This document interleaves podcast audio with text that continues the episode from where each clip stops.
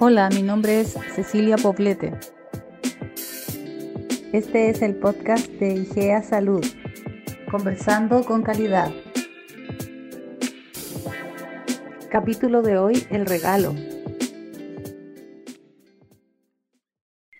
Bienvenidas, bienvenidos a un nuevo capítulo de este podcast de IGEA Salud, conversando con calidad. Hoy tenemos dos invitadas de lujo. Tenemos a Angélica Valdés y a Mariana Silva. Ellas están en IGEA hace mucho tiempo. Bueno, ellas nos van a contar cuánto tiempo llevan ahí, eh, cuánto tiempo están en la empresa.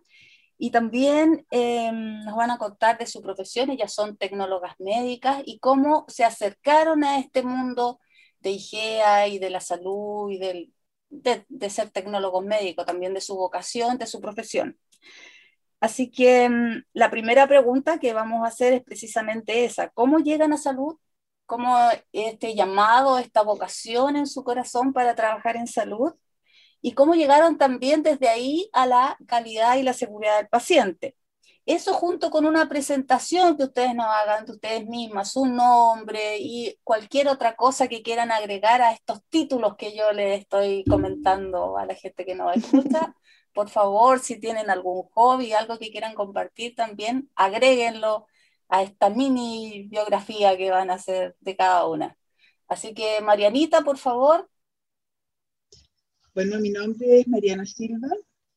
Eh, yo soy tecnólogo médico de especialidad de hematología, banco de sangre, laboratorio.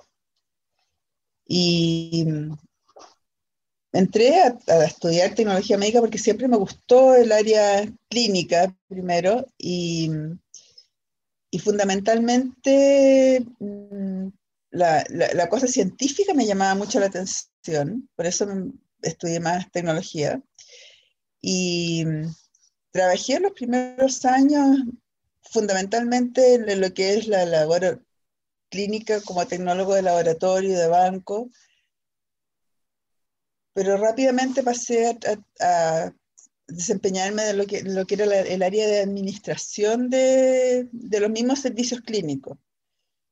Y ahí de a poco me fui metiendo a lo que era tener como una mirada un poco distinta de lo que era la labor asistencial. Y antes de que empezara todos estos temas de, relacionados con el tema de calidad, me empezó a inquietar como el, el, el foco de que estaba, tenía que estar más centrado en lo que era el usuario del servicio. Y entonces empecé a hacer levantamiento de, de aspectos que tenían que ver cómo incorporar eh, las cosas que le importaban al paciente en lo que era la forma en cómo estábamos entregando el servicio en el, lugar donde yo estaba trabajando.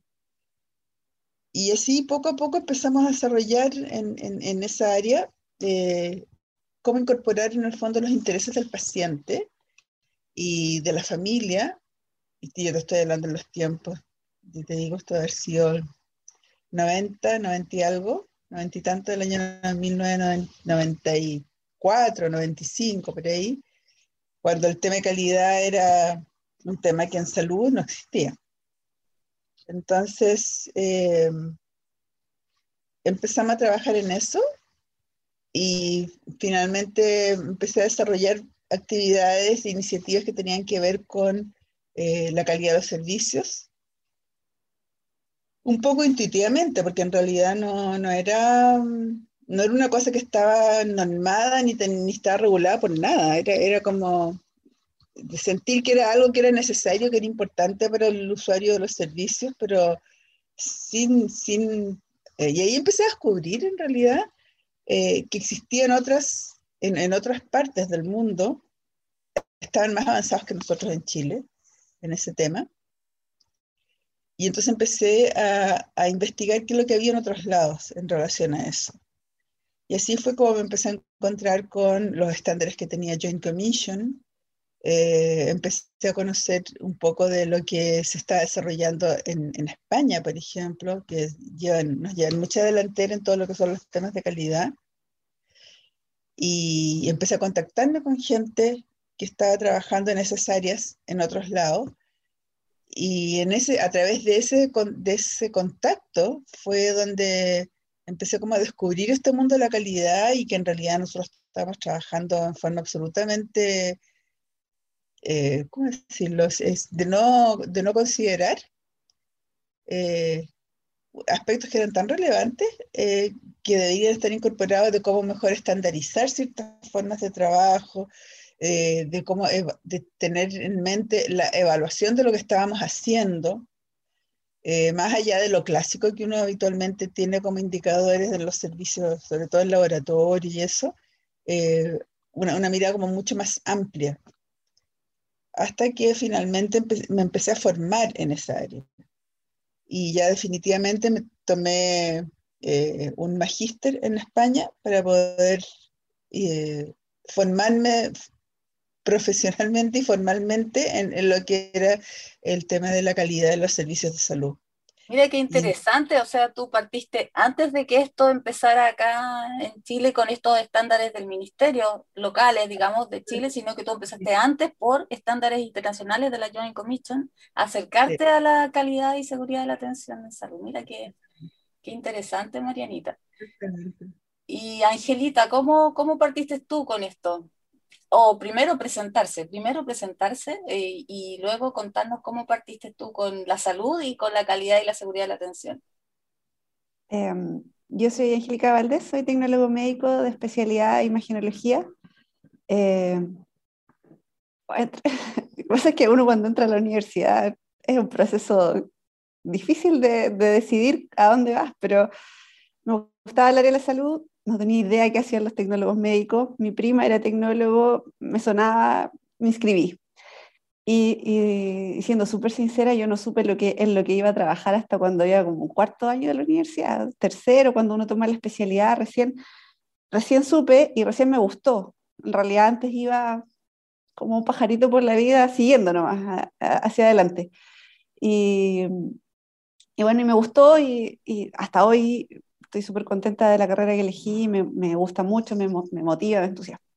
Y respecto de la calidad, eh, también fue por casualidad, casi como, la elección de, mi, de la carrera, así como eh, estaba en mi servicio, mi, primero partió porque mi, mi, coordinadora en ese tiempo le habían mandado hacer el curso de 80 horas de IAS que se hacía antes, y ella no quería ir, entonces me dijo, no, no, anda tú. Y dije, ¿qué voy a ir a hacer eso? Ni sé, no sé de qué se trata, no sé nada. Bueno, y me gustó mucho el, tema del curso de ellas y, y ahí quedó. Eso de haber sido, no sé, el 2009, 2010, por ahí. Y al año siguiente, eh, la, la, clínica en la que yo trabajo estaba en proceso de eh, prepararse para la, para la primera acreditación y la empresa que estaba haciéndoles la asesoría les ofreció cursos de evaluadores para eh, algunos, algunos profesionales en específicos y les ofreció para un tecnólogo médico. Y de nuevo, eh, justo en ese momento estaban dando un curso de que es específico para tecnología médica o para el área de imaginología, que era de RISPAX, y, iba, y yo quería ir. Y, mi jefa también quería ir, la coordinadora también quería ir y habían dos cupos, pero el médico jefe no quiso que fuéramos las dos, entonces mandó a la coordinadora y yo le digo, pucha, yo igual quería ir, me dijo, no, no te preocupes, tengo otra cosa para ti y vas a ir al curso de evaluadores. Y bueno, total, era gratis, era un regalo. Y, en, bueno, en ese curso comprendí todo lo que significaba el proceso de acreditación y, y, no solo lo incorporé en mi trabajo, sino que un poco en la vida también, en el fondo, me empezó a gustar esto y eh, ahí empecé a participar. En el curso conocí a Valia y conocí a otra chica más, la verdad, no me acuerdo bien el nombre, pero ella fue quien me recomendó a IGEA, y a partir de ella me llamaron y eh, cuando me llamó a, eh, me hacer la entrevista también me preguntan si yo tengo alguien más para recomendar y les dije, sí, claro, la Valia. Y, y ahí partimos y no ha parado, esto ha sido como una bola de nieve finalmente. Así, sin querer me metí en tecnología médica sin querer me metí en el tema calidad y, aquí estamos, trabajando por... Pero lo contaste súper lindo porque fue como un regalo en tu vida. Así que... O sea, sí, pues, sí, sí, las dos cosas ah, fueron... Un regalo. Bueno, he recibido muchos más, pero relacionados con la, salud y con la calidad.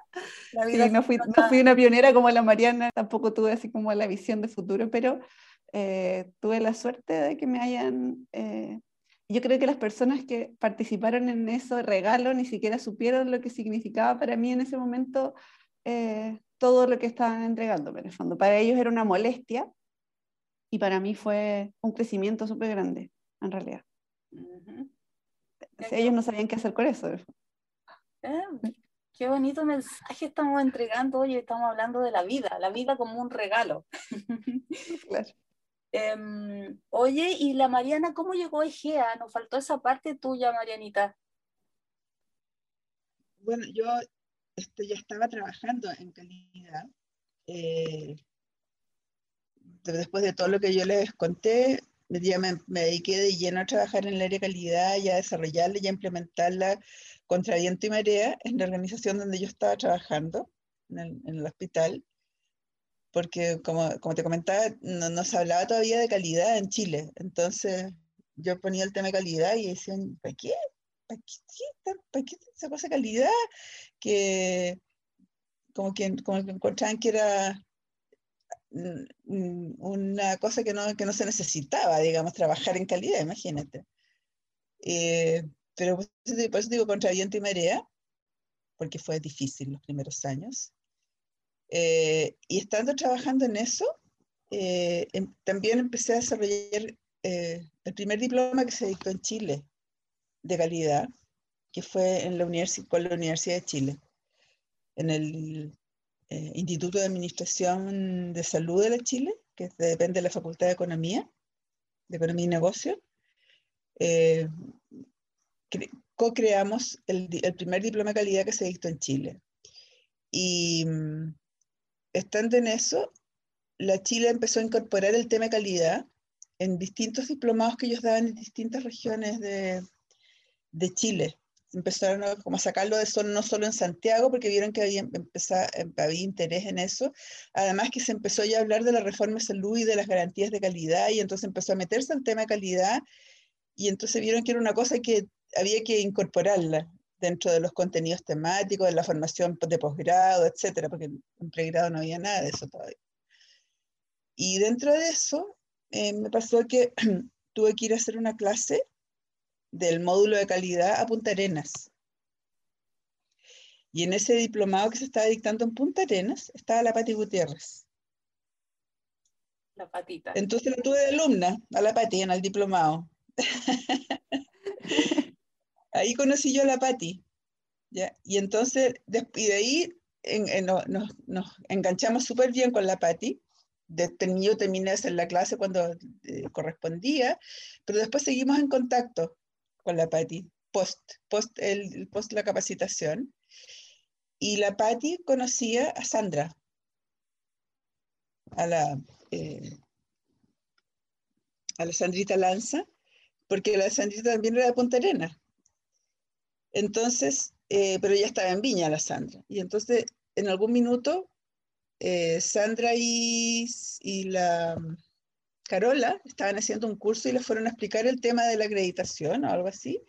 Y ellos decidieron que ellos querían formar una, una entidad acreditadora entre ellas dos, entre la Sandra y la Carola. Entonces, eh, la Sandra contactó a la Pati y le dijo, oye, le dijo, mira, estoy haciendo esto, estoy creando esta empresa, esta entidad acreditadora, ¿tú tienes gente que me recomienda? Y entonces la Pati me recomendó a mí,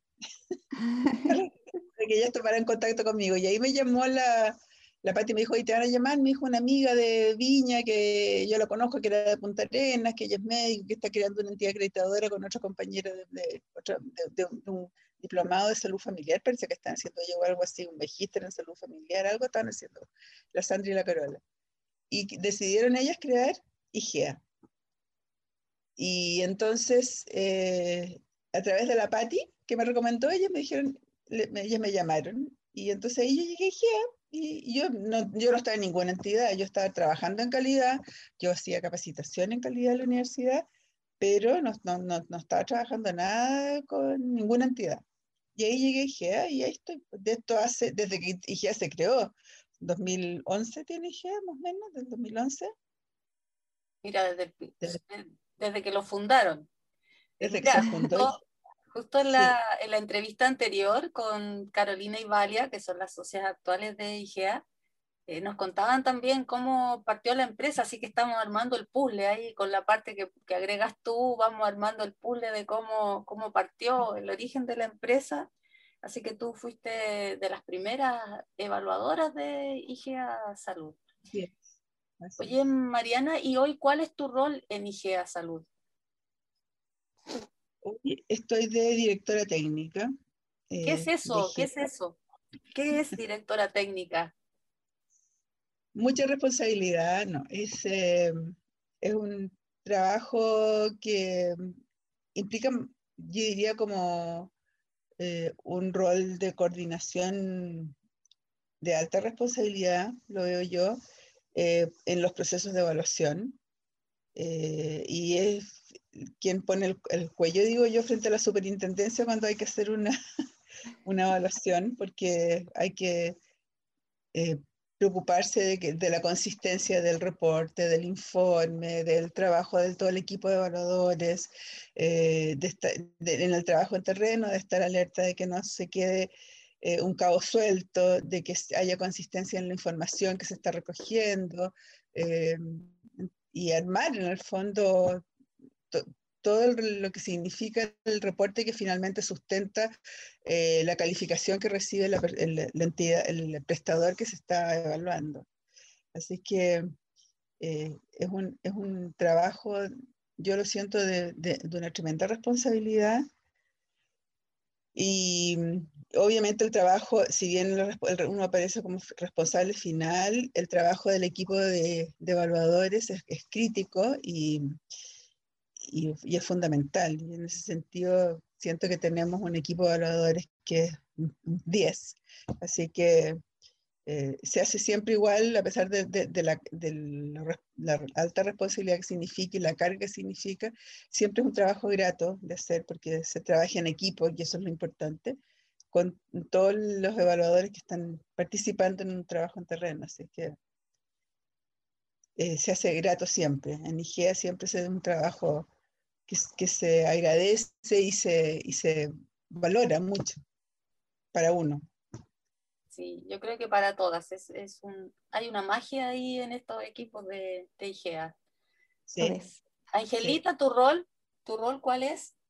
yo soy evaluadora, pero soy directora técnica subrogante. Cuando la Marianita no puede y la Patti no puede y no sé qué más no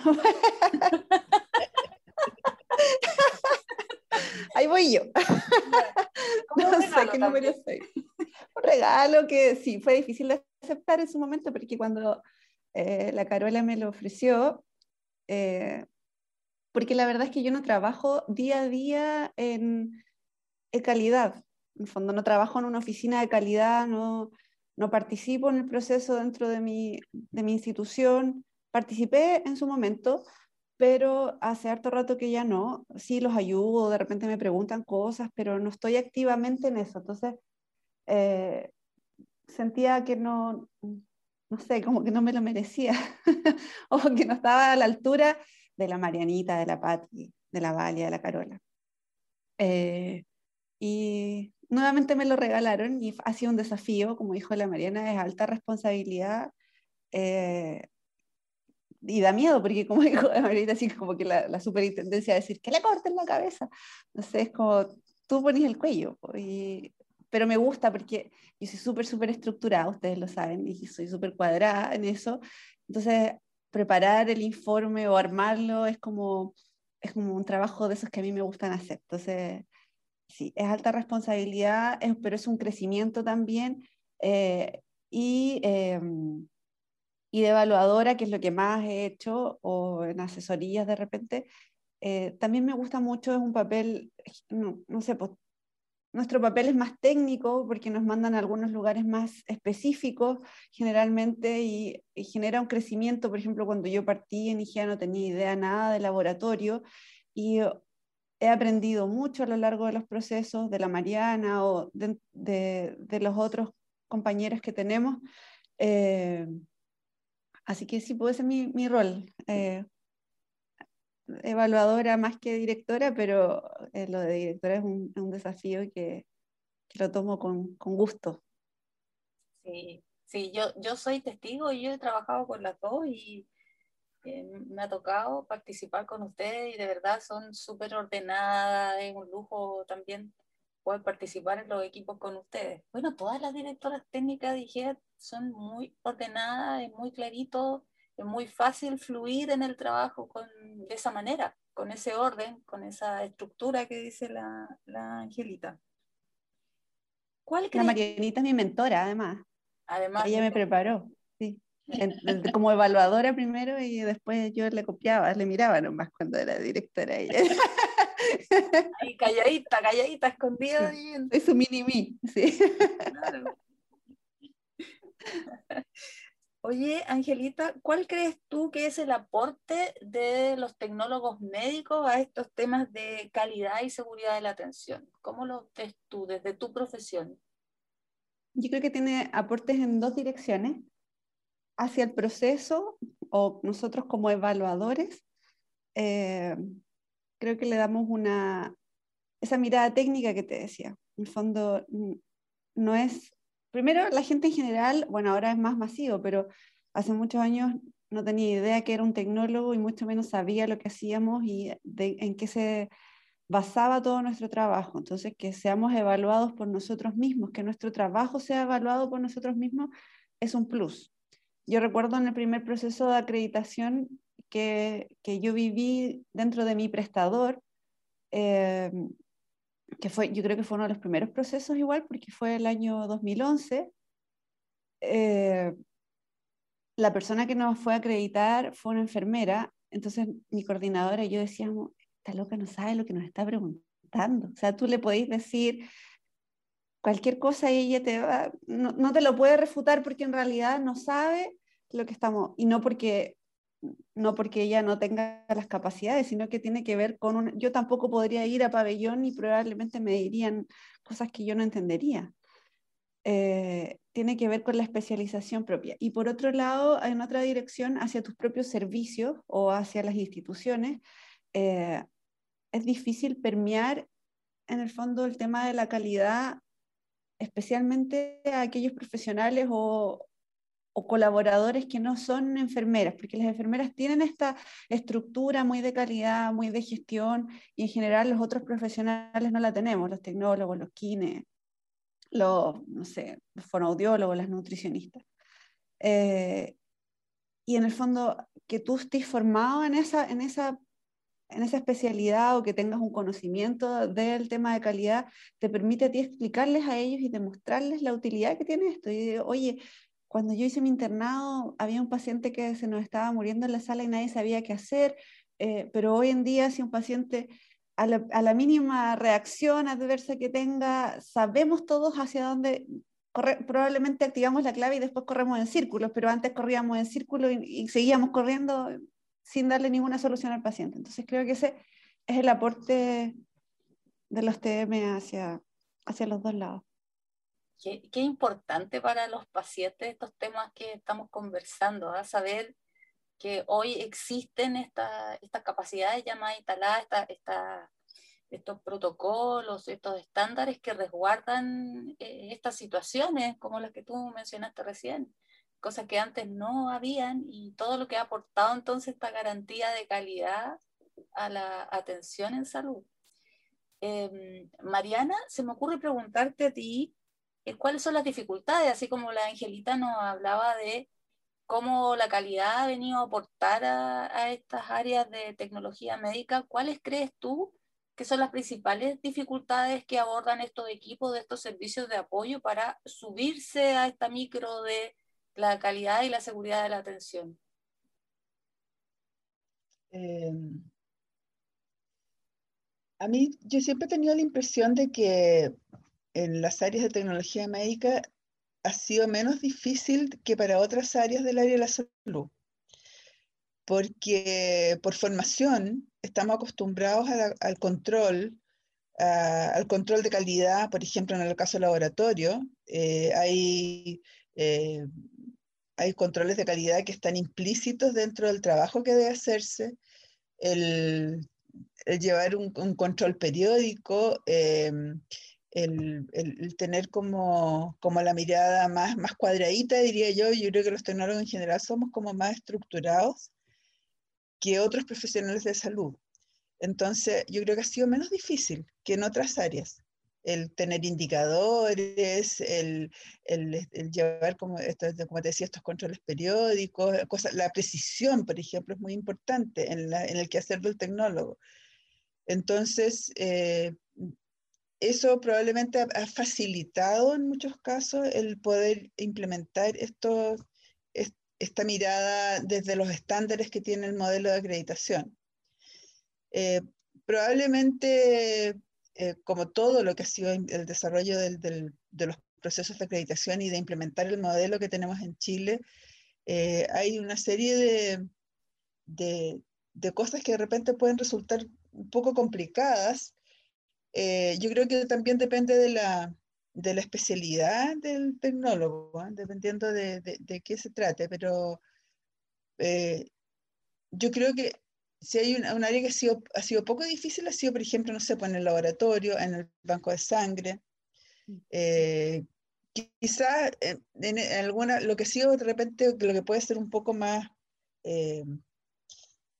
que no teníamos tan sistematizado quizá era todo el tema de registros para trazabilidad, por ejemplo, ¿ya? que es un aspecto que es súper relevante que hay que considerar hoy en día en los estándares que tiene la acreditación. Eh, y eso ha sido un, ah, porque además eso es un trabajo que hay que llevar en conjunto con el resto de las áreas del hospital o de la clínica o de donde sea. No es solo del, del, del servicio eh, clínico de laboratorio o de banco de sangre o de anatomía patológica, por ejemplo, eh, que eh, se lleven entre esas cuatro paredes, sino que es un trabajo que tiene que ser coordinado con pabellón, con los servicios clínicos, con la urgencia, con etcétera. Entonces, quizás eso ha sido un punto que, que ha tenido que ponerse mucho énfasis en amarrarlo, en amarrarlo en, el, en, el, en la forma de trabajo porque antes el control era solo entre las cuatro paredes de cada servicio. Hoy en día esa mirada se expande y, se trabaja en equipo no solo dentro del servicio, sino que se trabaja en equipo con las otras áreas del, del prestador. Y esa mirada probablemente antes no estaba. Entonces, eso ha sido una, una, una especie como de educación que ha habido que hacer que la comunidad entera en el fondo lo, lo asuma este es un buen aporte del proceso de acreditación en general, el tema del trabajo multidisciplinario. Es como que todos los equipos necesitan ese, esa, esa labor en equipo para poder avanzar en los temas de calidad y seguridad de la atención. Así que me parece súper buen. Eh, respecto a lo que dice la Marianita, me hace sentido porque pienso en, eh, claro, nosotros tenemos nuestros controles respecto de cómo se ve la imagen o si es que se ven o no. No son tan estrictos los controles de calidad en imaginología como el laboratorio. Eh, pero, no sé, por ejemplo, cada servicio de imaginología siempre tuvo sus protocolos respecto de cuánto contraste o cuándo iba a administrar, medio de contraste, o etcétera. Pero cada vez que te llamaban de un piso tenías que darle las indicaciones y a veces no las sabían o te mandaban los pacientes mal preparados. Y aunque la gente no se da cuenta del impacto que tiene todo este proceso de protocolizar las cosas y de permearlo hacia el resto de la institución, eh, hoy la enfermera me llama y me dice, tengo un paciente, está listo, está en ayuna, eh, tengo la CREA, tengo esto. Ellas, porque ya están incorporados dentro de estos procesos que se han eh, externalizado del mismo, de, de, quedarse solo en imagenología y al revés igual, porque, no sé, hoy me dicen baja un paciente con aislamiento de, de, contacto, estamos hablando fuera de la pandemia, porque ahora obviamente casi todos saben lo que es el aislamiento, pero eh, antes, y yo entendía lo que me estaba diciendo, pero hace 10 años atrás yo y ahí que me tengo que poner. Como, claro, entonces sí, no, no sé, creo que el laboratorio era más estricto en los controles de calidad antes que en imagenología, pero eh, esa mirada multidisciplinar o ese trabajo en equipo con el resto de las disciplinas es súper importante. Exacto. Oye, qué, qué bien que tocaste también un tema ahí por el ladito, tocaste el tema de la pandemia. ¿Qué tanto se ha dificultado el trabajo en pandemia en, los servicios de apoyo y en cuanto a, lo que, al tema que nos convoca, que es la seguridad de la atención? ¿Crees tú que, que ha sido muy afectado? Ahora, positivamente también ha sido afectado porque, como tú bien señalas, hay mucha más em, conocimiento en los equipos de lo que tiene que ver con los aislamientos y del manejo de, estos temas tan propios de infecciones antes. Mm, mm, no, sabría decirte si se afectó directamente lo que se hace diariamente, creo que no, eh, al contrario, porque se, se endurecieron mucho más las medidas de precaución respecto de infecciones de IAS, pero eh, sí tengo la sensación, y no solo de donde, de donde yo trabajo, sino que en general, por, todo, por la suspensión de los procesos, eh, de, que se, de que se puede estar dejando un poco de lado. En el fondo, la medición de los indicadores pudo haber pasado un poco a otro plano y, finalmente muchas veces la gente ve esa medición de indicadores como eh, no con el objetivo que tiene, sino que solo para cumplir. Y no se dan cuenta de que en el fondo en ese para cumplir se va generando una cultura de, calidad eh, y tengo esa sensación de que quizás los, eh, los prestadores lo han estado olvidando un poco, están dejando de lado seguir con sus procesos y cuando los tengan que retomar probablemente va a ser un poco más complejo. Yo creo que yo, a propósito de lo que comentaban ustedes del impacto de la pandemia, yo creo que mirar dos, dos cosas. Yo por, por, un lado me parece, un poco como, como dice Angelita, eh, que se han endurecido las medidas de, de, prevención y de manejo en todo tipo de prestador. Eh, y yo creo que yo lo veo desde la mirada de, de los distintos servicios con los que yo me, he seguido trabajando durante este tiempo, yo ya hace mucho tiempo que no estoy en, en un prestador específico como, como funcionaria de... Eh, ha habido, eso, primero, la pandemia ha significado revisar mucho, de nuevo, todos los protocolos eh, y de repente incorporar cosas que antes no, no, se nos había ocurrido, que, tenían que eran importantes que estuvieran presentes en los protocolos en términos de medidas de precaución, en términos de, eh, por ejemplo, uso de PP, em, de precauciones en términos, bueno, obviamente con todo lo que se, ha generado en términos de restricciones de, distanciamiento social, etcétera, que eh, ha significado redefinir muchos protocolos relacionados con ese tipo de temas, por un lado.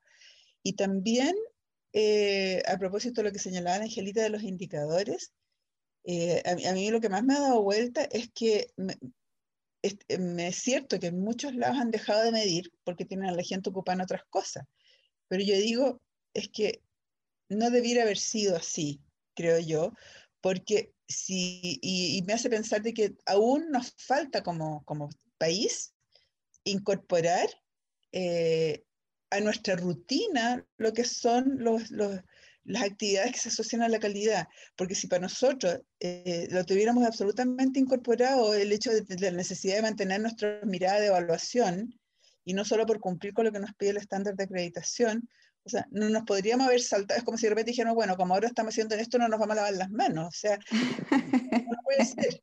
No puede ser, o sea, el, el, evaluar y el mantener en bajo control, porque son los procesos que nosotros mismos hemos escogido como críticos y que nos parece que es relevante estar permanentemente monitoreándolo. Entonces, ¿por qué, ¿por qué porque estamos en pandemia vamos a soltar el monitoreo? Debería ser una actividad absolutamente rutinaria e incorporada a nuestro quehacer de todos los días o de todas las semanas. De, no, deberíamos saltarlo. Ahora, como no, no ha ocurrido eso, entonces, claro, la pandemia nos ha dado como el, el, pretexto para dejar de lado una cosa que de repente era un poco tediosa de llevar. Entonces, eso nos muestra que todavía nos falta crecimiento como país, diría yo, en términos de, de, de realmente vivir el, el, tema de la gestión de calidad como, como una forma distinta de trabajar. Como y no como una carga adicional. Como parte de la atención, digamos, parte de la atención, incorporada en la atención va la calidad. ¿Qué consejos le darían ustedes a, los pacientes, a la gente que llega a atenderse a un prestador, a un servicio de apoyo principalmente, que es como el área del, que estamos hablando más en particular, respecto de hacerse responsables de su seguridad, que era algo que conversábamos en el podcast anterior, en, en el capítulo anterior con Carolina y Valia, cómo también los pacientes se hacen responsables de la seguridad de su propia atención. ¿Qué deberían tener en cuenta ellos? Las medidas que uno de, de, resguardo de seguridad en realidad no son solo de los pacientes, son de toda la, población en general. Si estamos todos con la precaución de, la mascarilla, de la, del distanciamiento físico, eh, del lavamanos, del alcohol gel, o sea, es, es eh, como no solo asociado a, a, un servicio clínico, sino que yo diría que es como parte de cómo tenemos que estar viviendo hoy en este momento con el tiempo de la pandemia. No se me ocurre que podría ser así como para... Ah, mire, quizás fuera del contexto pandemia, siempre me ha llamado la atención que los pacientes mm. firman los consentimientos sin leerlos. Así como parte de su derecho es saber lo que se les está, independiente de que se les explique, eh, ellos tienen que saber lo que están firmando. Tómese su momento y léalo. Léalo y pregunte, porque, claro. Eh, claro. pero no, no, no sé qué. Interesante, interesante, porque como les contaba en el capítulo anterior, uno de los sueños que planteó Carolina era este sueño de que la calidad estuviera tan incorporada, pero no solamente en los prestadores, no solamente en quienes eh, dan, otorgan la atención, sino que en cada persona pacientes, familiares, eh, prestadores. Eh, entonces, desde ese punto de vista iba la pregunta de cuál entonces era eh, la mirada que tendría que tener el paciente, el aporte del paciente a esta seguridad. Me parece súper interesante, claro, la gente firma sin leer, eh, al menos eso en salud, porque eh, cuando es en instituciones financieras eso es mucho más grave, ¿no? Sí. no, no es mucho más grave, en realidad en salud es mucho más grave porque ahí está eh, su salud en juego. O mienten a veces también, porque me pasa, no sé, de repente marcan que sí a algún tipo de, de reacción alérgica o de antecedentes, si es que vienen a no en ayunas, entonces cuando tú les dices que vas a tener que aplazar el examen, ah, no, no, no, no, no, y lo cambian. Entonces, no mienta, no mienta en su encuesta, por favor. Claro. ¿Tienes posibilidad de embarazo? Mm, sí, podría ser. Mira, es que no te puedo hacer el examen. No, es que no estoy embarazada. Pero ¿cómo si me acabas de decir que podría ser? ¿Cómo? No me mientas. Claro. Lo importante es hacer el trámite del examen sí. sin importar el riesgo asociado a hacerlo sin las condiciones que se exigen antes del examen. Bueno, eh, interesante, ¿eh? interesante que eh, entonces lo que planteaba la Caro de, de, hacernos responsables también de nuestra seguridad. Si estamos actuando así, omitiendo o mintiendo para hacernos los exámenes, no es una buena forma de aportar a la seguridad de la atención, sin duda. Oigan, ¿y qué anécdotas tienen ustedes que aportarnos de estos procesos de acreditación donde han participado? ¿Hay algo que se les haya quedado así en el recuerdo? ¿Alguna anécdota, algo entretenido, divertido? Antes de, yo ser evaluadora y antes de hacer el curso de evaluador, eh, mi jefe me, justo la coordinadora se fue con prenatal y estaba empezando el proceso en, la clínica de la preparación. Entonces, él me entregó un documento que yo creo que debe haber sido el manual de acreditación, donde no salen las pautas, y me dijo, oye, es que hay que armar esto. Entonces yo, que no cachaba nada en ese momento, dije, mm", y vi los ámbitos, no sé, dignidad del paciente. Entonces, yo hice un documento donde yo declaré por qué nosotros respetábamos la dignidad del paciente, y así como ámbito por ámbito, en qué sentido nosotros cumplíamos con eso.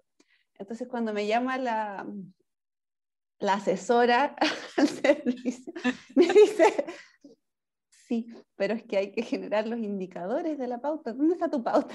¿Qué pauta? Yo había hecho un documento súper lindo explicando por qué nosotros respetábamos la dignidad del paciente. de eso me acordé, en el fondo, de, es como la ignorancia. Claro, explicar entonces que hay un estándar del ministerio, que es lo que se exige para cumplir en cada ámbito, y en este caso la Angelita hizo como una especie de improvisación. Sí. Claro respecto de lo que a ella le parecía que había que responder en cada uno de esos, de esos temas. Era como una tarea para lenguaje. Claro. claro. decir castellano, porque... Un ensayo, un ensayo. Un ensayo, sí, es un ensayo. Composición. Una composición. Una composición, claro.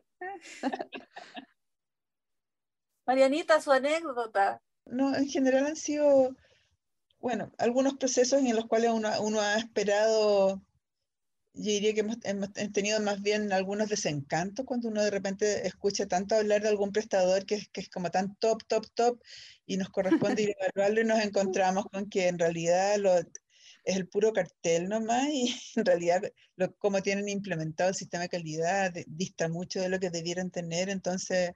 Eh, ha sido como, como si de repente algún desencanto que hemos tenido con algunos prestadores. Eh, y, quizá de las dos cosas, quizá ha habido de las dos cosas también, quizá un prestador que no tenían tanta expectativa y ha tenido mejor preparado. ha sido como súper expedito evaluar a un, a, un determinado prestador porque uno no esperaba que estuviera todo tan tan bien implementado y sin embargo tienen las cosas súper ordenadas y, y, te facilita mucho el proceso, saben muy bien lo que tienen que tener, pero cosas anecdóticas que nos, pasan, debe ocurrir a todas en los procesos de acreditación es ir equipado para revisar los estanques de agua. Porque, Con tacos. no, no, se puede, pues, entonces hay que, hay que, hay que pensar eh, en el prestador que, que, uno va a visitar y de repente los, los tanques de agua los tienen por fuera, arriba de una cosa, no sé, entonces hay que, hay que prepararse para llevar zapatillas y ir con pantalones y qué sé yo, como para disponerse a trepar de repente en alguna escalinata cuando hay que revisar la, la, calidad macroscópica del agua. Nunca había pensado en eso, ¿no? Ir con falda. Sí, imagínate, claro un mensaje ahí para los equipos evaluadores, entonces llevar la tenida. A la que le toque, claro, a la que le toque revisar, la que no vaya con vestido. La tenía, combate, Irene tenía combate para revisar Con un mono, un enterito. Y a propósito de mensaje, eh, ya estamos terminando, vamos llegando al final de esta entrevista.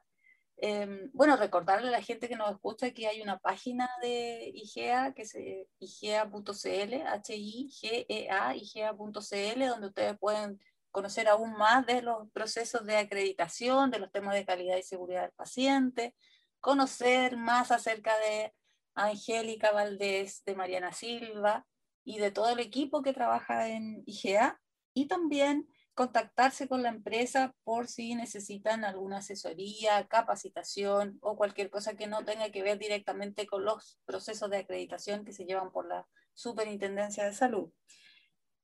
Entonces les vamos a pedir a ustedes un mensaje final, un mensaje de cierre con el que quisieran ustedes terminar esta entrevista. Un mensaje libre eh, a la gente que nos escucha. ¿Qué les gustaría dejar hoy eh, a la gente que nos va a escuchar este podcast. Angélica. Eh, que, se, que usen la mascarilla. que se pongan bien la mascarilla. No, o sea,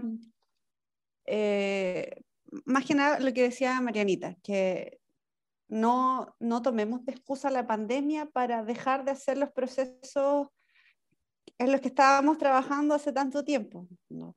que no importa que todavía lo sientan por cumplir, porque yo siento que eh, que finalmente así fue siempre y, sin darse cuenta la gente en ese por cumplir va en un proceso lento pero seguro de, de entender o de incorporarse inconscientemente dentro de los procesos. Pero eh, no me parece que como que pueda ser una excusa la pandemia, menos ahora que ya llevamos tanto rato y en el que nos hemos adecuado en nuestras modalidades de trabajo, eh, decir, no, es que por la pandemia dejamos de hacerlo. Al contrario. Mariana. Eh, bueno, yo, yo una de las cosas que quizás como dejar de transmitir, o sea, dejar como mensaje y transmitir en general a las personas que, que, se incorporen o que participen de, este, de esta conversación, es que la gestión de calidad es algo que a uno le cambia el switch. Y quizás como que inicialmente se siente un poco forzado a las cosas que hay que hacer, pero cuando uno lo integra en, como parte de la forma de trabajo, ese cambio de switch te hace cambiar la forma de cómo miras el trabajo. Y cuando de verdad eso ocurre, como que uno nunca más puede volver a trabajar como trabajaba antes. es, es, cierto, si uno, uno como, que, como que, y eso no solo ocurre en el ámbito del trabajo, sino que ocurre como en la vida.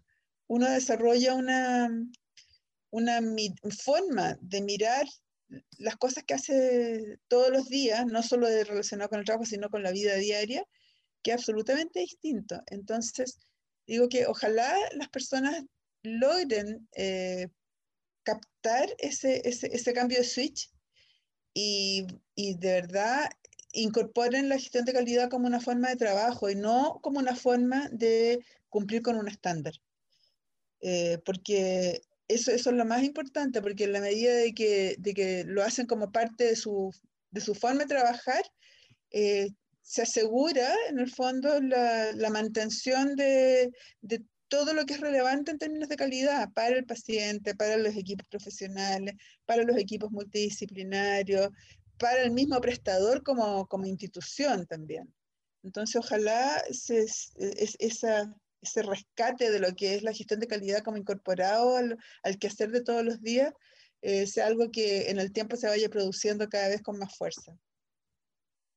Bueno, me queda agradecer, eh, tomándome un poquito de las palabras de Angélica, este regalo de hoy de poder conversar y compartir con ustedes. De verdad ha sido maravilloso para mí eh, poder retomar conversaciones con gente que quiero tanto como ustedes y que eh, como todas las personas que trabajamos en IGEA estamos tan comprometidas con el tema de calidad y seguridad de la atención de los pacientes y yo creo que los mensajes de ustedes llegan también eh, muy profundamente a, a, las personas que nos escuchan porque son temas que nos importan a todos, a todos nos importa nuestra salud, a todos nos importa estar seguros de cuando nos están atendiendo y a la gente que tiene vocación por la salud también le interesa dar una buena prestación sin duda. Así que muchas gracias por estar aquí tan temprano. Nosotros nos juntamos temprano a grabar el podcast para evitar los ruidos ambientes, así que eh, muchas gracias por esta locura de estar aquí compartiendo tan temprano. Un, un agrado, Ceci y Marianita. Un abrazo grande para ustedes. Besotes, abrazotes. Hasta la próxima. Y Hasta gracias por próxima. escucharnos y quedan todos invitados entonces al próximo capítulo de este podcast conversando con calidad de IGEA Salud. Chao. Gracias. Sí, chao, chao. Chao, chao. Chao, gracias chiquillas. Chao, que estén bien. Chao, Ceci. En el episodio de hoy. La gestión de calidad es algo que a uno le cambia el switch. Del impacto que tiene todo este proceso de protocolizar las cosas y de permearlo hacia el resto de la institución